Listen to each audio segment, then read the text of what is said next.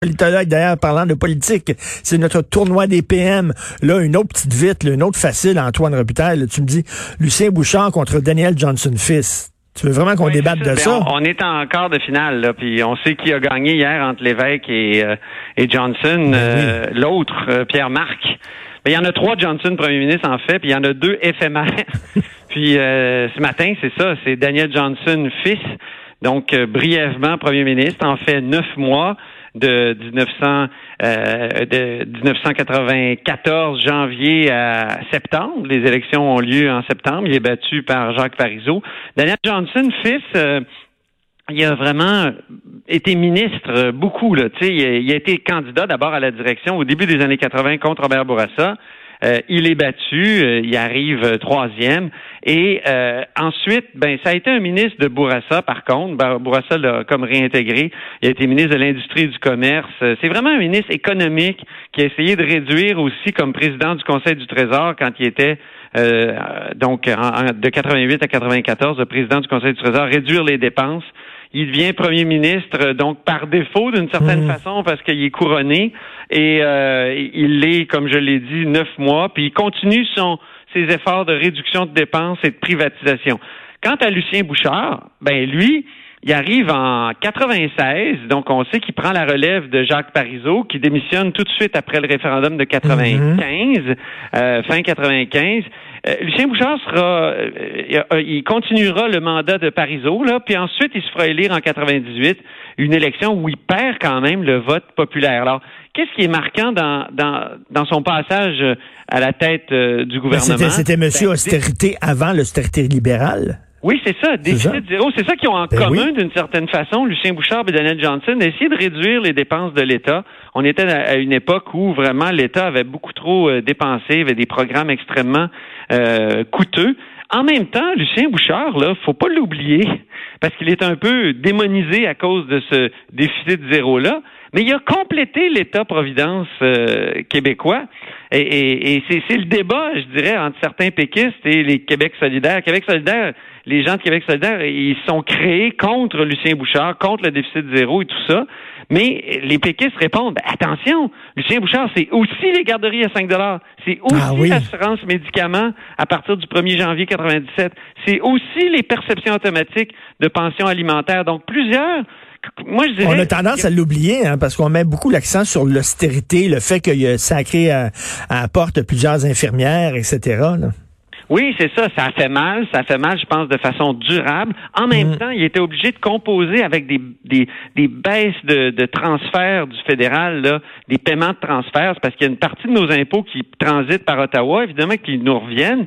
Puis, et, et, et à l'époque, ben il y a Paul Martin qui est ministre des Finances de Jean Chrétien, puis eux autres, ils, ils, ils, décident de, de, de réduire leur, leur déficit euh, sur le dos des provinces en réduisant les paiements de transfert. Donc, les provinces sont, sont obligées, de sont pris avec des, des grosses compressions euh, qui, qui doivent faire dans, dans, leur régime. C'est pas uniquement de la faute du fédéral, mais c'est comme euh, un contre-coup. Et pour la, la, plupart des gens, ben, Lucien Bouchard, c'est la crise du verglas. Là, soudainement, c'était le sauveur euh, du Québec, c'était le petit père du Québec. Et il est devenu quasiment aussi populaire que René Lévesque auprès des Québécois. Il y a eu plusieurs vagues de popularité de Lucien Bouchard. On se souvient juste avant le référendum quand euh, il était attaqué par la bactérie mangeuse de chair, puis sur son lit de sur son lit d'hôpital, il écrit que l'on continue parce que lui pensait y passer. Euh, c'est sûr qu'il il, devient une sorte, puis il fait la campagne euh, référendaire en boitant avec avec sa canne amputée d'une jambe. Alors c'est c'est vraiment un personnage à ce moment-là, comme tu dis, hors du commun. Puis évidemment quand il gère la crise du verglas, il est un peu comme comme, comme François Legault actuellement, sauf que François Legault a réussi à, obtenir un score encore plus élevé, le Jean-Marc Léger nous l'a dit. Donc euh, aujourd'hui, Lucien Bouchard contre Daniel Johnson. Fils, à vous de voter eh ben, sur nos différents euh, réseaux sociaux. Puis euh, on va avoir les résultats de, demain matin à 7 heures dans, dans, dans la rencontre entre Dutrisac et Dumont. Il y a Jonathan Trudeau qui veut mettre son, son dissous. Je sais que Jonathan est assez fasciné par Lucien Bouchard, n'est-ce pas, Jonathan? Oui, mais c'est pas le... Salut Antoine, ça va bien? Ça va très bien, mon cher Jonathan. Je m'ennuie de toi, je m'ennuie de toi. ben oui, c'est ça. D'habitude, on se voyait au bureau. Écoute, pour ce qui est du, tournoi des premiers ministres, évidemment, euh, c'est Lucien Bouchard qui, euh, qui l'emporte ben au la main, euh, à mon sens. Un homme, un homme politique comme moi, j'en ai pas rencontré d'autres comme ça. J'ai pas eu la chance de rencontrer René Lévesque, mais le charisme, là, moi, je dis toujours Antoine Richard que un chef de parti politique doit avoir un, un je ne sais quoi. C'est carrément ça. sais, quelque chose qui fait en sorte que quand tu rentres dans la pièce ou que cette personne-là entre dans une pièce, sa présence change quelque chose. Écoute, ça m'est arrivé deux fois. moi, Bouchard, c'est ça. Ça m'est arrivé deux fois. J'ai eu le privilège euh, euh, de souper avec M. Bouchard et de souper avec Brian Mulroney. Avec Brian Mulroney. Écoute, les deux, là, quand ils rentrent dans une pièce, la, la vibe change. Ah oui, hein? Incroyable. Mais, je voulais profiter de la présence d'Antoine pour le, le, féliciter aussi pour sa série de papiers qu'il a fait dans le cadre du 40e anniversaire du premier référendum. On souligne ça euh, aujourd'hui. D'ailleurs, nous, on va avoir l'historien, euh, mon ami Denis Anger, qui va être à l'émission pour euh, nous parler de ça. Et je vais faire un clin d'œil, Antoine, parce que je, viens de le narguer un peu à Salut Bonjour.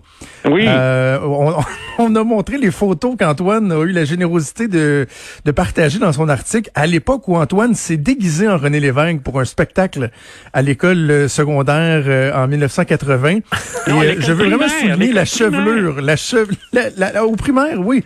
OK, la chevelure en laine. Attends une minute, j'avais, j'ai vu les photos, mais j'avais pas, j'avais pas allumé que c'était Antoine lui-même. J'étais allé m'acheter un espèce de casque de caoutchouc couleur peau sur dans la rue de la Montagne, le, au sex shop, c'était du bois là et, et on avait collé des laines pour faire comme un, une calvitie mal assumée là. Euh... C'est les favoris, c'est les favoris qui sont un petit peu. Euh... Oui, ben, les, les, cheveux, oui, mais les favoris, tu ressembles un peu à la poupée là. mais c'est incroyable que moi, tu sais, d'une famille très fédéraliste de Québec là, euh, rouge à mort, euh, j'ai à l'école imiter René Lévesque. Ça voulait dire que le personnage était fort. Puis c'était pas une imitation qui était. René Lévesque à cette époque-là. Oh, moi je suis preneur. Là. Là, on est en 1980. Pour avoir une vidéo, ça te prenait. Euh, T'avais même pas encore les Betacam, t'imagines? Un audio ou un audio du 8 mm. C'est Richard qui connaît le cinéma. Ça aurait pris quoi? Combien de millimètres, Richard? Du 8 mm. Oui, oui, les, petits films. ah, ben, bravo, bravo pour ta série de textes, Antoine. Oui, oui, excellent. C'était excellent. Merci beaucoup, Antoine. Donc, donc, on peut euh, voter là, justement sur le tournoi des PM sur nos différents réseaux sociaux, sur la page, bien sûr, euh, de Cube Radio. Alors, Jonathan, on écrit sur le même sujet, toi et moi, aujourd'hui, les enfants. Ah oui? C'est ben comme si on s'était coordonnés. Ben oui. Et euh, vraiment là, tu sais, euh, des fois t'écris sur un, sujet puis ça fait bon, ça fait réagir. Puis, mm. mais là, moi j'aime quand j'écris sur un texte et que les gens te remercient. Oui. Tu sais, tu dis, hey, là, j'ai trouvé de quoi. Tu sais, c'est le fun quand les gens chicanent, puis tu crées de, une réaction, puis tout ça, puis tu fais pas d'unanimité. Mais quand les gens t'écrivent pour te dire, Hey, merci. Oui. merci d'en avoir parlé. Puis moi, ça fait quelques jours que euh, je cogne ce clou-là en ondes à l'émission. Puis là, j'ai écrit là-dessus dans le journal. Puis beaucoup, beaucoup de remerciements. Des gens qui disent merci d'en parler parce qu'on n'en parle pas assez. D'à quel point nos jeunes sont, sont hypothéqués en ce moment. On les met, on les met à risque, on les met en danger. Complètement. Les mesures de confinement, là, c'est comme mur à mur. On devrait tous euh, observer les mêmes mesures de confinement. Je suis désolé, mais les jeunes ne sont pas aussi vulnérables que, que les vieux. Désolé. Exact. Faut les là, je veux te dire, je, veux te dire qu'il y a de l'espoir là parce que euh, j'ai parlé à plusieurs intervenants au cours des derniers jours et parmi ceux-ci, au moins une, personne qui m'a écrit pour me dire que ça bougeait au ministère de l'Éducation. Ah, euh, un groupe de travail qui serait mis en place et des gens qui ont de parler qui vont euh, qui vont faire partie de ce groupe-là avec le ministre et tout ça, trouver des solutions parce que euh, pour la rentrée, là, et, je pense à Pierre-Olivier Cloutier, l'enseignant du secondaire à qui j'ai parlé hier, ça fait plusieurs fois qu'on se parle, un gars super allumé ses élèves sont chanceux de l'avoir. Et il m'a présenté une, une, un angle que je n'avais pas vu ou que j'avais pas entendu parler concernant la rentrée scolaire, tu sais. Parce qu'on dit la rentrée, c'est important, on peut pas encore repousser ça. Euh, ils doivent voir leurs amis, les ados et tout ça. Mais Pierre-Olivier m'expliquait à quel point la rentrée, c'est le premier jalon essentiel à la réussite d'un cycle scolaire, c'est-à-dire l'établissement d'une relation de confiance, de la création d'un lien de confiance entre un enseignant et ses étudiants. Il y a quelque mm. chose de, de, solide qui doit se créer à la rentrée scolaire, un lien qui va faire en sorte que tout au long de l'année scolaire, ça, ça va se bâtir mm.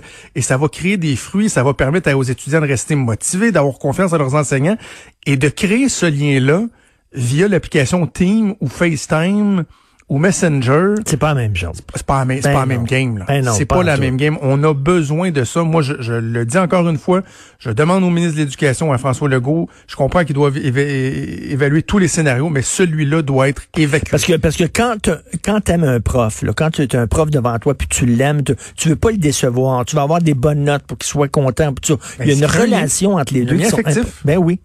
Un lien affectif. Écoute, on va t'écouter bien sûr avec Maude Boutin. Merci beaucoup à Maude, c'est sûr et certain. Merci à Hugo Veilleux à la recherche, Achille Moinet à la console. On se reparle demain 8 heures. Passez une excellente journée.